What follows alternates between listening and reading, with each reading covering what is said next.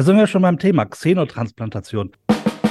Vielleicht erklären wir erstmal, was Xenotransplantation überhaupt ist, worum es da geht. Abstoßungsreaktion, ich glaube, das müssen wir nochmal kurz klären. Dieses, dieses Thema, okay, Tiere als Ersatzteillager, ist das denn eigentlich noch irgendwie vertretbar? Die Haltung hängt sehr davon ab, äh, ob man sozusagen betroffen ist und dann auch davon, wie gut man informiert ist letztendlich. Fabeln, Fell und Fakten. Der Podcast über Tierversuche. Hallo und herzlich willkommen zu einer neuen Folge Fabeln, Fell und Fakten. Der Podcast, in dem wir über Tierversuche und brandheißes Neues aus der Biologie sprechen.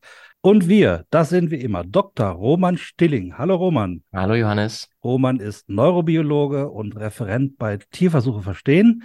Ich bin Johannes Beckers. Ich bin Professor an der TU München im Fach Genetik und Wissenschaftler am Helmholtz Munich mit dem Schwerpunkt Diabetesforschung. Roman, heute wollten wir mal ein neues Thema aufgreifen, das wir noch so gar nicht hatten bislang, nämlich Xenotransplantation. Ja.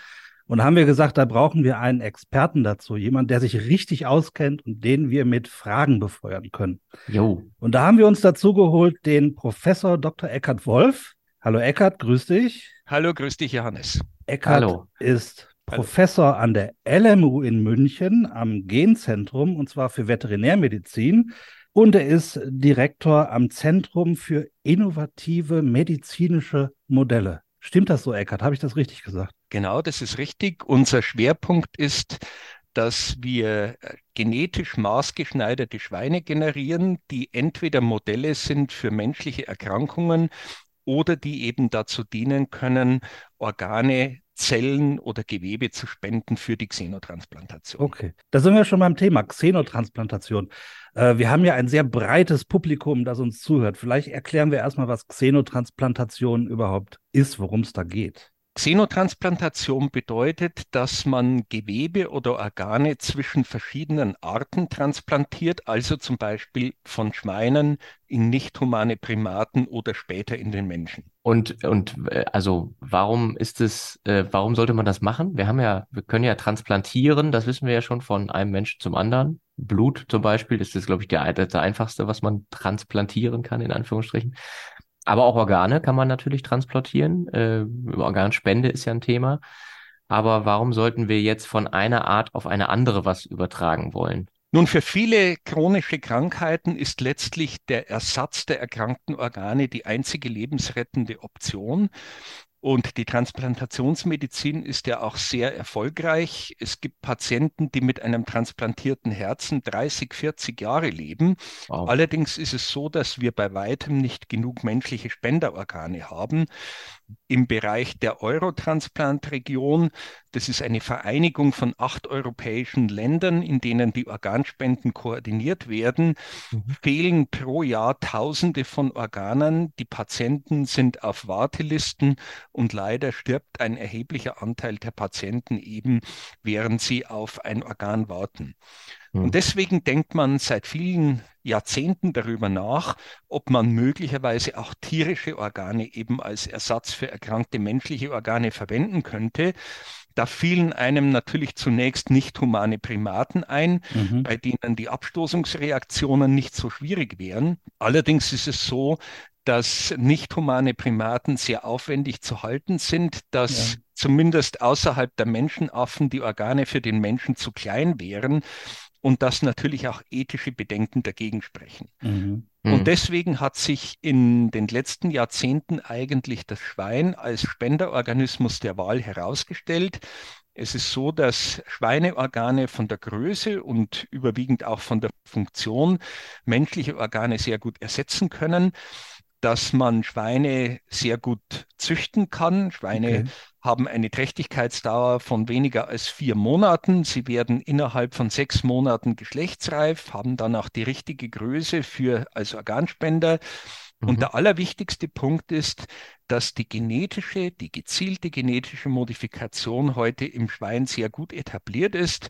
Und das ist auch notwendig, um eben Abstoßungsreaktionen zu überwinden und auch physiologische Inkompatibilitäten, zum Beispiel in der Blutgerinnung, auszugleichen. Ja, ja bitte, Johannes. Ähm, Eckart, was sind denn das für Schweine, die ihr da habt? Sind das äh, dieselben Schweine, die man auch für die Fleischproduktion hernimmt oder sind das andere Rassen? Wir haben in der Tat mit Schweinen, ganz normalen Landrasse-Schweinen angefangen, haben dann aber festgestellt, dass die Organe viel zu groß werden, wenn man okay. sie in nicht humane Primaten transplantiert. Es war lange nicht klar, wie sich so ein Organ nach der Transplantation hinsichtlich des Wachstums verhalten würde ob die Organe einfach weiter wachsen, so mhm. als würden sie sich nach wie vor im Schwein befinden, oder ah, ob sie sich letztlich von der Größe her dem Empfänger anpassen. Ah, okay. Leider ist ersteres der Fall. Das heißt, mhm. die Schweineorgane wachsen weiter.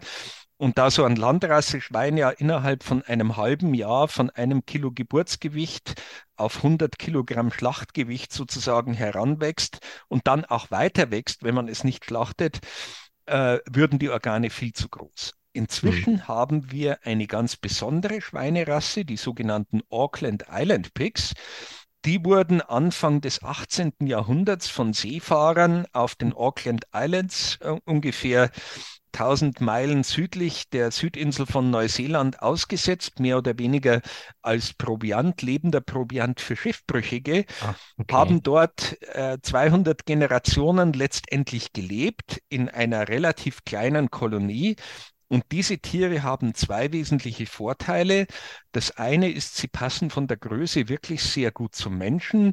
Die kriegen so ein Adultgewicht von etwa 90 bis 100 Kilogramm. Die Organe sind, die relativen Organgewichte sind beim Schwein ein bisschen kleiner als beim Menschen. Insofern mhm. passen die Organgrößen sehr gut. Okay. Und sie sind auch frei von sogenannten Porzinen endogenen Retroviren. Mhm. Das sind Viren, von denen ein englischer Virologe Ende der 1990er Jahre gezeigt hat, dass sie menschliche Zellen infizieren können. Ah.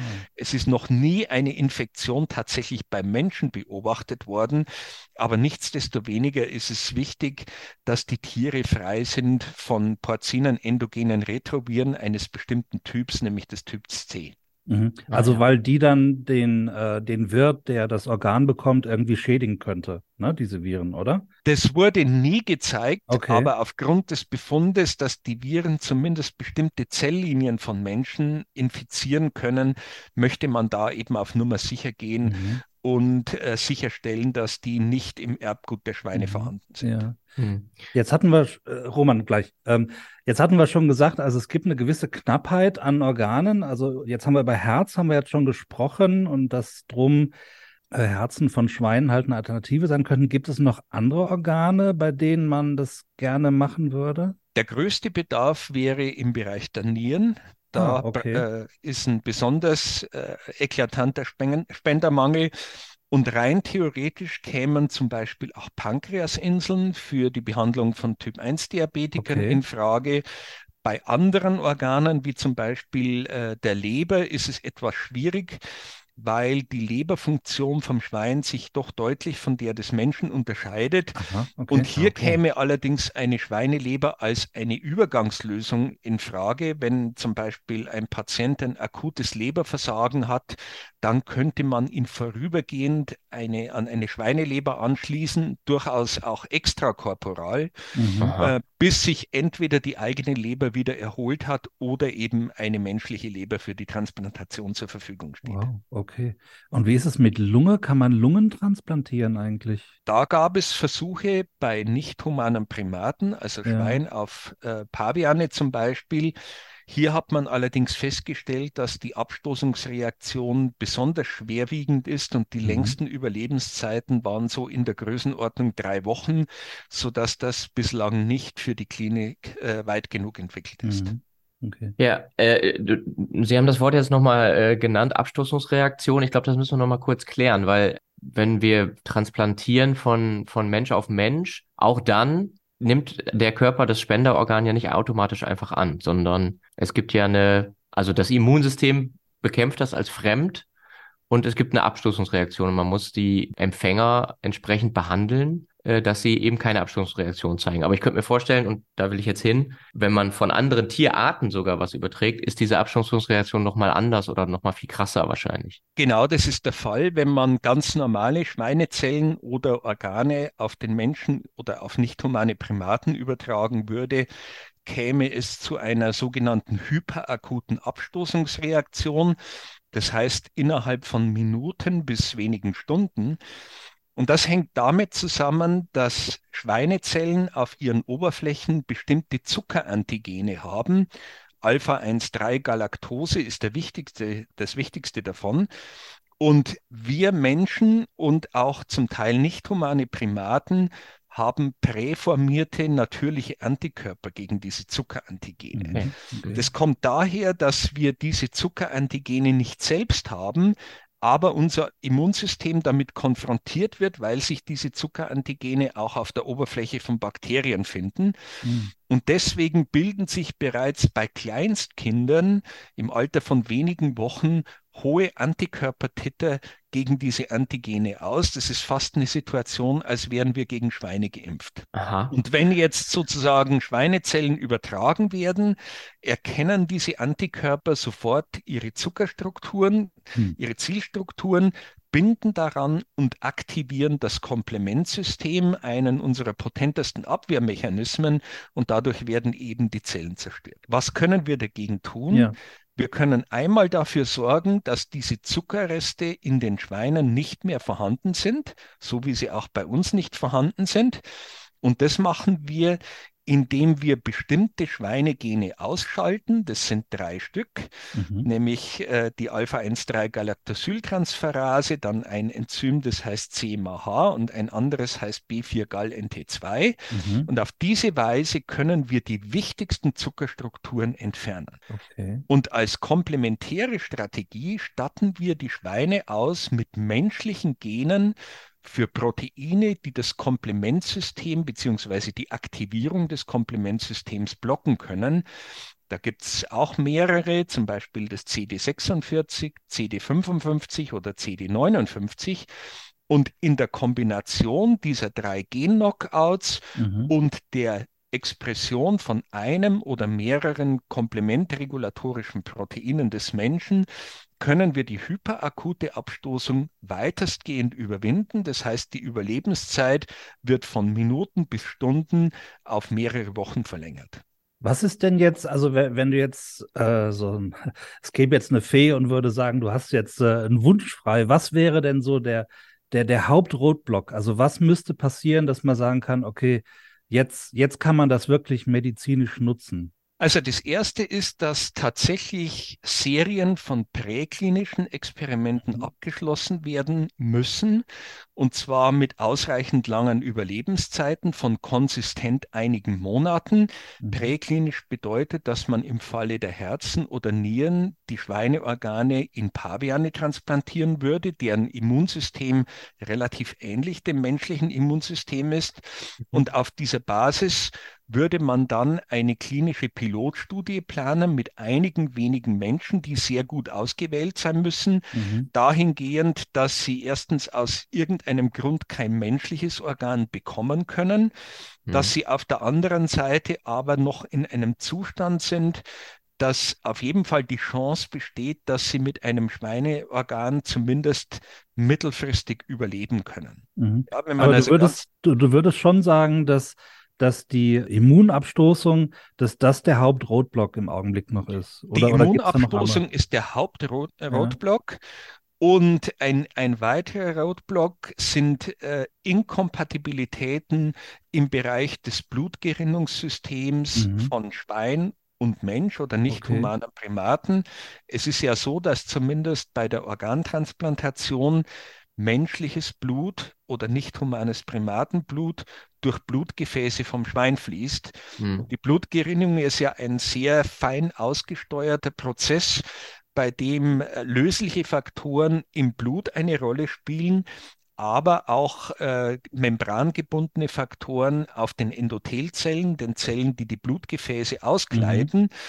Und nachdem Schweine und Menschen ihren letzten gemeinsamen Vorfahren ja vor ungefähr 80 Millionen Jahren hatten, also mhm. relativ mhm. weit voneinander sind, äh, passen diese Faktoren nicht immer alle zusammen. Und deswegen müssen wir die Spenderschweine auch mit menschlichen Regulatoren der Blutgerinnung ausstatten, um zu verhindern, dass es eben zu Blutgerinnseln kommt, wenn menschliches Blut durch Schweineorgane mhm. fließt. Gibt es da auch gen gentechnische Methoden, um da so eine Art Humanisierung zu machen, äh, was, was die Blutgerinnung angeht? Da gibt es gentechnische ja. Methoden. Und zwar statten wir die Schweine aus mit dem menschlichen Thrombomodulin. Das Thrombomodulin sitzt auf den Endothelzellen. Es bindet dann Thrombin aus dem Blut und der Komplex aus Thrombomodulin und Thrombin ist in der Lage, Protein C zu aktivieren. Und dieses mhm. aktivierte Protein C wirkt eben einer ungewollten Blutgerinnung entgegen. Okay, also wenn ich das jetzt nochmal zusammenfassen darf, man tut also sehr viel dafür, dass diese Schweine entsprechend so genetisch verändert sind, dass die Organe, die sie äh, herrsch also die sie produzieren, vom menschlichen Immunsystem nicht als fremd erkannt werden, sondern eigentlich sozusagen angenommen werden als, okay, das könnte auch ein menschliches Organ sein im Prinzip. Mhm. Also wir können die Abstoßung natürlich nicht komplett verhindern, allein ja. über die genetischen Modifikationen, aber wir versuchen über die genetische Modifikation die wichtigsten Hürden zu überwinden. Nach wie vor müsste man eine Immunsuppression anwenden. Diese mhm. Immunsuppression basiert vor allem auf einer Co-Stimulationsblockade. Das heißt, die Aktivierung von T-Zellen wird verhindert über mhm. die Gabe von bestimmten Antikörpern. Diese Art der Immunsuppression ist auch gut verträglich. Wir setzen eigentlich auf eine Strategie, dass wir sagen, wir wollen eigentlich nur die wichtigsten Prozesse über genetische Modifikation verhindern, den Rest über Medikamente. Denn mhm. was einmal über genetische Modifikation in dem Spenderschwein festgelegt ist, kann man nach der Transplantation auch nicht mehr ändern ja. oder nur ja, mit klar. größten Schwierigkeiten ändern. Da ist es aus unserer Sicht schlauer, dass man äh, für die veränderbaren Prozesse Medikamente verwendet, die man jederzeit absetzen kann oder in der Dosis verändern kann. Das gibt eine viel größere therapeutische Flexibilität. Mhm. Mhm. Sag mal, wie, wie ist denn jetzt so der Stand in der Xenotransplantation? Also was, was ist aktuell möglich? Also ich meine mich zu erinnern, ich glaube, Schweineherzklappen kann man transplantieren, glaube ich. Ist das ein Thema oder, oder also was, was ist aktuell der Stand? Nun, Schweineherzklappen, die zählen eigentlich gar nicht zu den Xenotransplantaten, mhm. weil damit kein lebendes Gewebe vom Schwein transplantiert wird. Ah, okay. Diese Herzklappen, die werden dezellularisiert, das heißt, es mhm. werden Schweinezellen entfernt. Es wird eigentlich nur die Kollagenmatrix verwendet, die wird okay. dann mit menschlichen Zellen besiedelt. Insofern zählen die nicht zu ja. den Xenotransplantaten. Okay. Mhm. Wir sind in der Lage, tatsächlich bei der xenogenen Herztransplantation im Pavian konsistente Überlebensraten von mehreren Monaten zu erreichen. Die Limitation ist dann, dass selbst das Herz eines Auckland Island Pigs für den Pavian irgendwann zu groß wird nach wenigen mhm. Monaten. Mhm. Und das ist der eigentliche Grund, warum man die Experimente nicht länger führen kann. Ihr habt sicher gehört, dass im letzten Jahr ein erstes genetisch modifiziertes Schweineherz in einem menschlichen Transplant äh, Patienten transplantiert wurde. Ja. Im mhm. Rahmen eines Heilversuches, also keine echte mhm. klinische mhm. Studie. Dieser Patient hat zwei Monate überlebt. Es wurde jetzt vor kurzem, am 20. September diesen Jahres, eine zweite Transplantation durchgeführt, die leider äh, nach sechs Wochen äh, bereits äh, sozusagen zum, zum Tod des Patienten geführt hat. Die genauen Gründe, warum es bei diesem Patienten äh, nicht weitergeführt werden konnte, sind noch nicht bekannt. Der Patient ist erst am 31 ähm, am 31. Oktober jetzt verstorben. Genau, vielleicht ähm, sagen wir eben dazu, äh, wir zeichnen jetzt heute auf, ist, heute ist der 3. November, also es ist wirklich gerade eben diese Woche mhm. äh, äh, passiert, ja. muss man, ja. muss man dazu sagen. Und äh, wie gesagt, ich war zu diesem Zeitpunkt auf dem äh, Kongress der Internationalen Xenotransplantationsgesellschaft in San Diego und war tatsächlich mit äh, Professor Mohuidin, der diese Transplantation durchgeführt hat oder mhm. dafür verantwortlich zeichnet, am, am Tisch gesessen, als er eben den Anruf bekommen hat, äh, dass Patient und Familie entschieden haben, das nicht, äh, nicht weiterzuführen. Mhm. Ähm, es, es bleibt jetzt abzuwarten, was sozusagen die, äh, die Todesursache oder die Ursache des Transplantatversagens letztendlich war. Äh, das muss nicht das Schweineherz gewesen sein. Mhm. Man hat da auch eine neue Immunsuppression getestet, die vielleicht nicht hoch genug dosiert war. Mhm. Ähm, das wäre jetzt reine Spekulation. Also mhm. ich glaube, da ja. muss man einfach auf die, äh, auf die Ergebnisse der Autopsie ja. und der anderen Untersuchungen warten. Also kann man sagen, dass man, was Xenotransplantation jetzt angeht, tatsächlich äh, soweit ist, dass man zum ersten Mal quasi in den Menschen geht. Kann man das so sagen? Genau, das ist bereits mhm. passiert. Äh, es sind sogar für Pankreasinselzellen vor einigen Jahren bereits klinische Studien gelaufen. In diesem Fall waren die Spenderschweine nicht genetisch modifiziert, sondern man hat die Zellen, um sie vor der Abstoßung zu schützen, in ein biologisch inertes Material, in Alginat verkapselt. Mhm. Und äh, man kann sicher aus diesen Studien, die relativ lange gelaufen sind, sagen, dass keinerlei Krankheitserreger übertragen worden sind.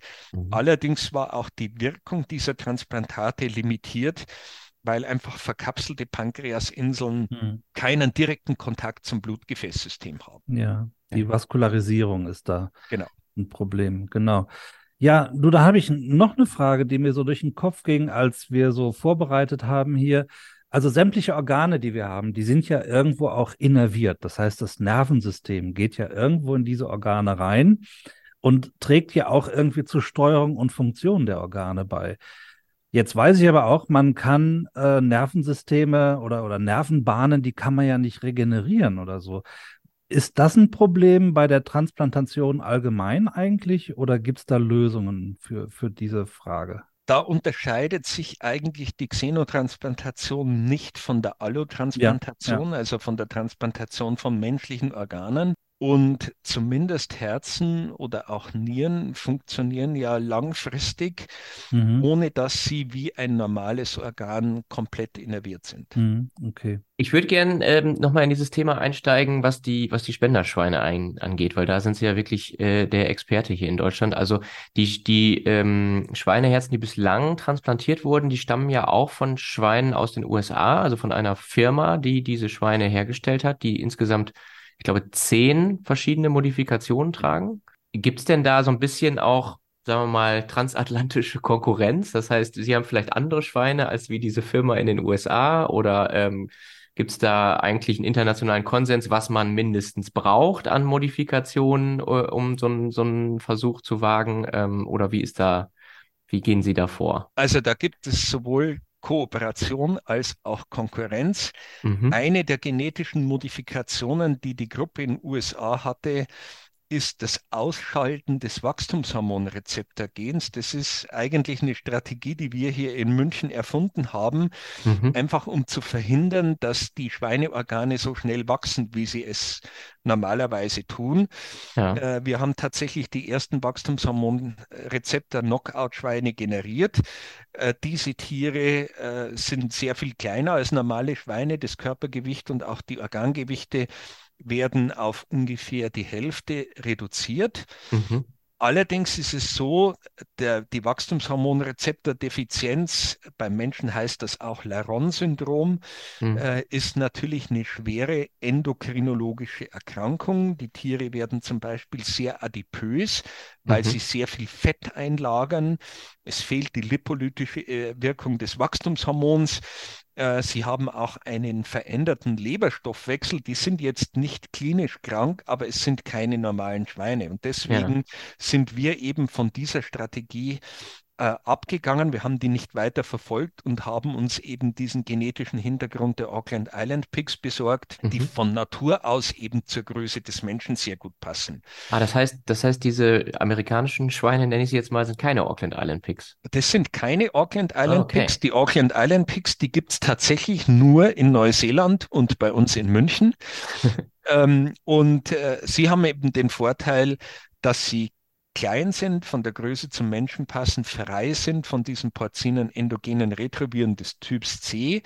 Mhm. Und noch ein weiterer wichtiger Punkt, die haben ja unter hohem Selektionsdruck in einer relativ kleinen Kolonie gelebt. Das heißt, die sind relativ hoch ingezüchtet, leiden aber mhm. nicht unter einer Inzuchtdepression, weil sie eben unter diesen Selektions, harten Selektionsbedingungen auf den Auckland Islands offenbar einen Purging-Effekt erlebt haben.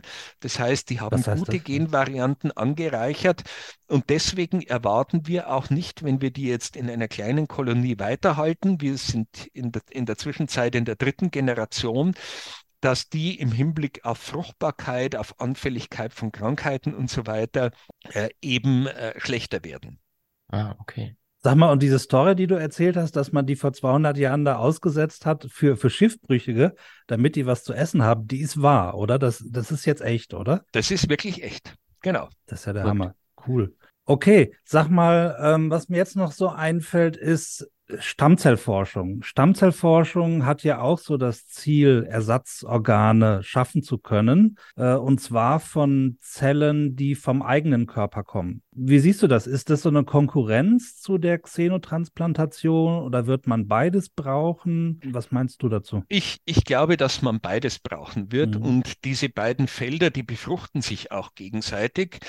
Also ich glaube nicht daran, dass man kurzfristig in der Lage wird, sein wird, komplette Organe wie Herzen mhm. oder Nieren aus Stammzellen zu erstellen. Mhm. Da gibt es zwar Ansätze über Bioprinting und so weiter, allerdings reicht es für die Funktion eines Organs ja nicht, wenn man jetzt äh, die verschiedenen Zelltypen einfach äh, in einer bestimmten Architektur ja. zueinander bringt. Die müssen ja auch gelernt haben, wie sie miteinander kommunizieren und genau. so weiter. Mhm.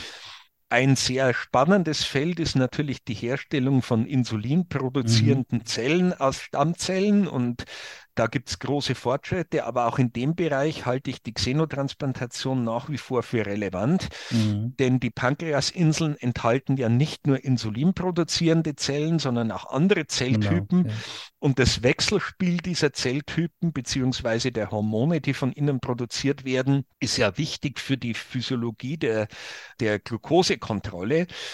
Außerdem ist es so, dass man möglicherweise xenogene Inseln sehr viel kostengünstiger produzieren kann als Beta-Zellen, insulinproduzierende mhm. Zellen aus Stammzellen, für die man sehr komplexe Medien benötigt. Ja. Ja. Nochmal zurück zu den Versuchen in den, in den USA, weil die ja wirklich auch, also äh, zumindest äh, mich jetzt, der nicht jetzt in, in dem Feld äh, drin ist, total überrascht haben, dass das da äh, auf einmal versucht wurde.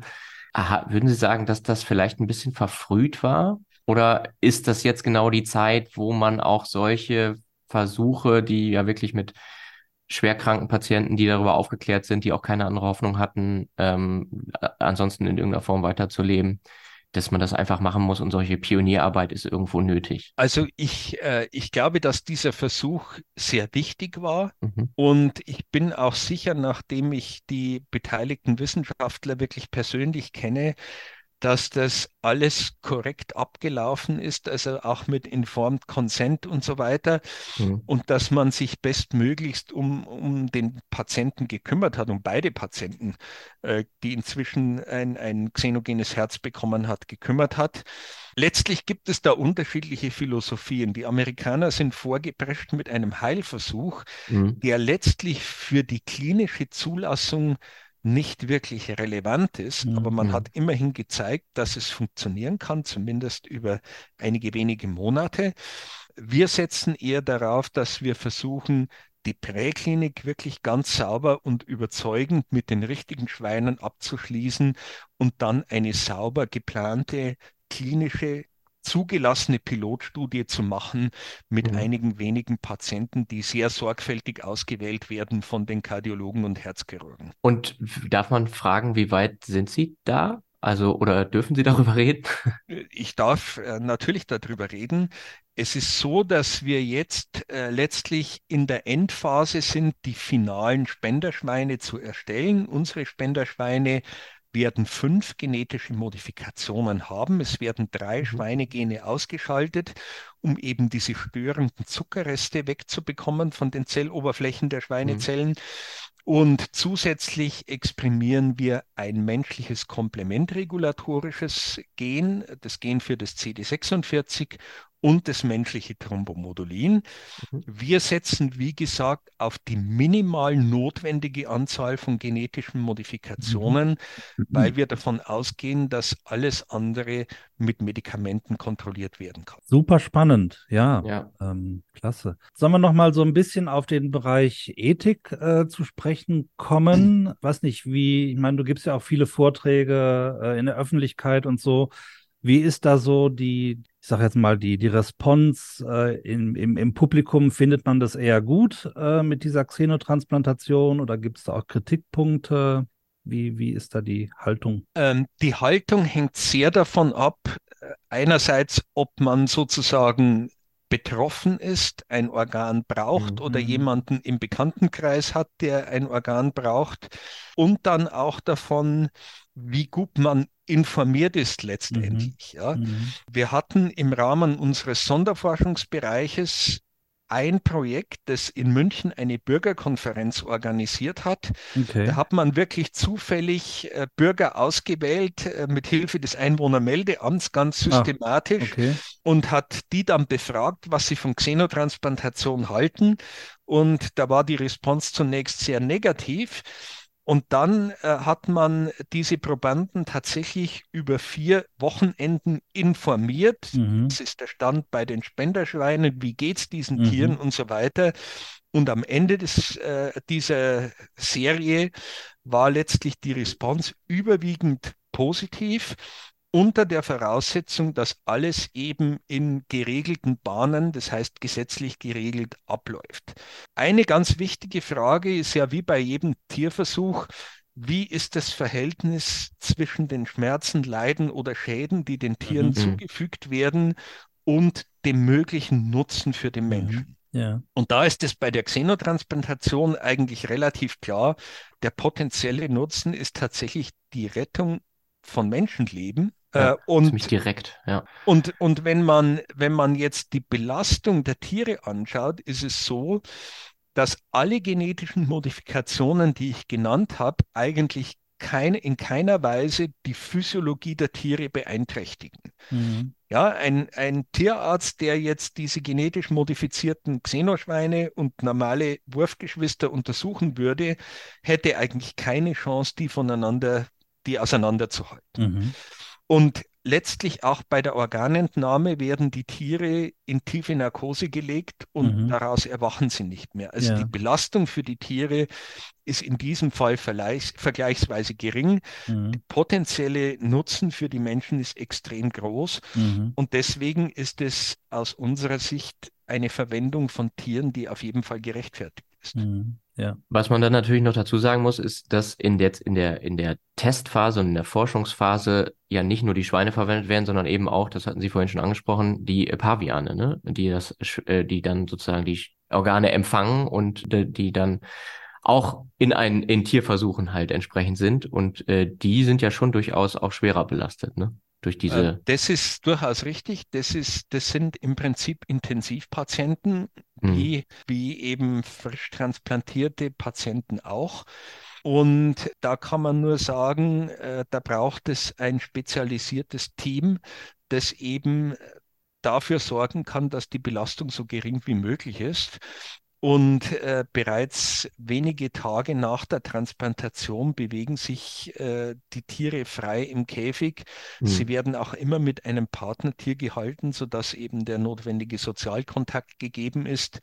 Mhm. Das ist ein Schritt, der einfach in diesem Fall absolut unvermeidbar ist. Ja. Ja, das hatten Sie ja vorhin ausgeführt, ne? dass wir das, dass man das sauber klinisch, te äh, präklinisch testen muss, bevor man das überhaupt am Menschen ausprobieren kann, weil es eben so viele offene Fragen gibt. Sie hatten das ja auch äh, gezeichnet, dass in der Geschichte man bestimmte Dinge einfach so nicht wusste, ne? dass äh, wie die, wie die Organe sich im, im Körper dann tatsächlich verhalten. Und dass es da einfach viele offene Fragen gibt, die man erstmal tatsächlich im Tier klären muss, bevor man äh, in den Menschen geht. Äh, was ich noch sagen wollte, ich finde das total super, dass es diese, diese Bürgerbeteiligung ähm, in München gegeben hat, weil ich glaube, dass es ganz wichtig ist, um eben solche ja, Akzeptanzhürden in gewisser Weise auch zu umgehen und dann sagen zu können, ja, aber ne, also wir haben das hier wirklich mal exemplarisch durchgespielt. Ich finde, das sollte es viel mehr äh, in, in so, sagen wir mal, umstrittenen äh, Feldern in der, in der Wissenschaft irgendwie geben, dass man so Bürgerbeteiligung mhm. irgendwie hat. Ja.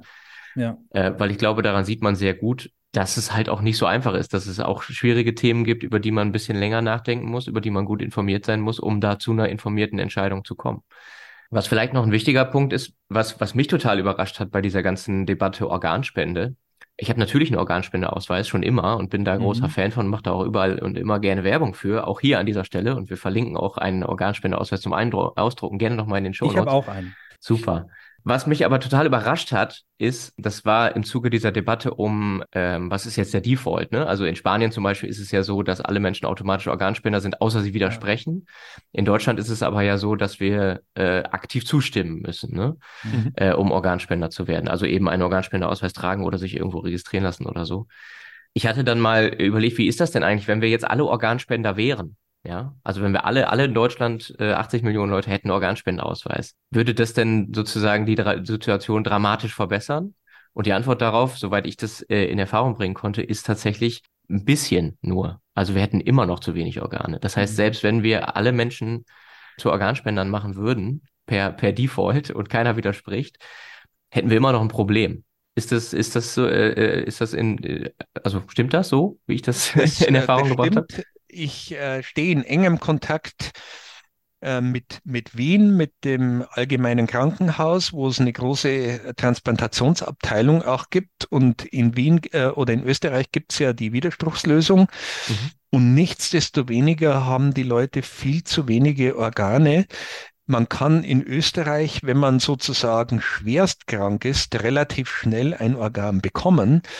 Allerdings ist es natürlich eine Zielgruppe, von den, die von den Organen gar nicht so viel hat, weil das Patienten sind, die äh, in aller Regel schon so stark vorgeschädigt sind, dass sie eigentlich den potenziellen Nutzen eines solchen Organs gar nicht ausschöpfen können. Ja? Mhm.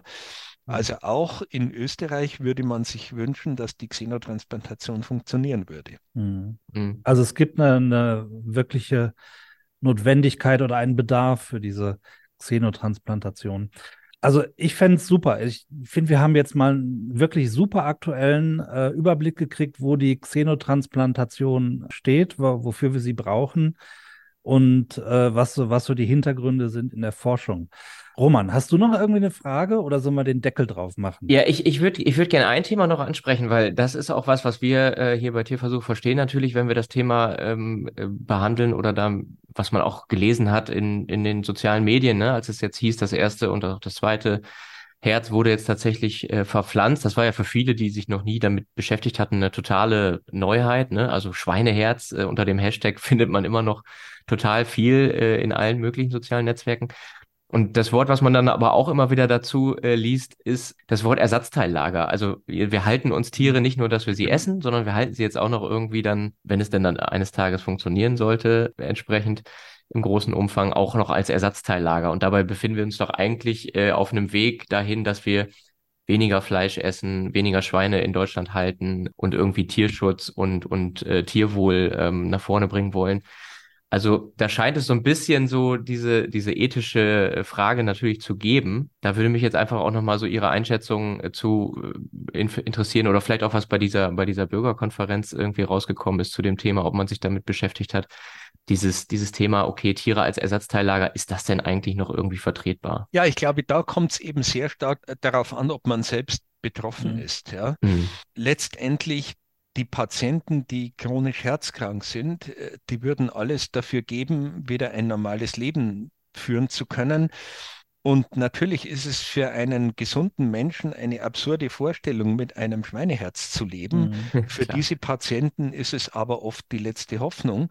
Mhm. Und da ist es ganz einfach so, wenn man sich überlegt, wie groß ist die Belastung der Tiere, die dafür verwendet werden, mhm. ist die Belastung wirklich vergleichsweise gering, auch geringer als beim, viel geringer als beim normalen Schlachtprozess, wo die Tiere weit transportiert werden müssen und so weiter. Insofern ist es eine Verwendung von Schweinen, die aus meiner Sicht auf jeden Fall gerechtfertigt erscheint. Mhm. Und auch wenn das jetzt kein, äh, kein ethisches Argument ist, aber wenn man die Dimension allein in Zahlen gegenüberstellt, würden wir für ganz Europa pro Jahr einige tausend Schweineherzen brauchen, mhm. während allein in, in Deutschland äh, 45 Millionen Schweine pro Jahr geschlachtet werden. Ja, ja, ja. ja, ja.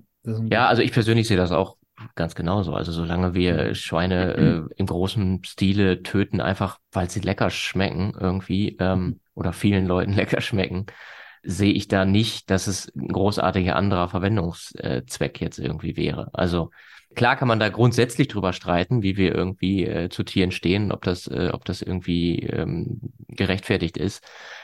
Aber ich glaube, also wenn ich finde, es ist noch viel, viel mehr gerechtfertigt, äh, zu sagen, okay, wir töten ein Lebewesen, damit wir ein anderes retten, als äh, zu sagen, äh, das im Prinzip ja Genuss, ne? Das ist ja der Wert, der sozusagen dem, dem Schlachtprozess äh, zur Ernährungsgewinnung gegenübersteht.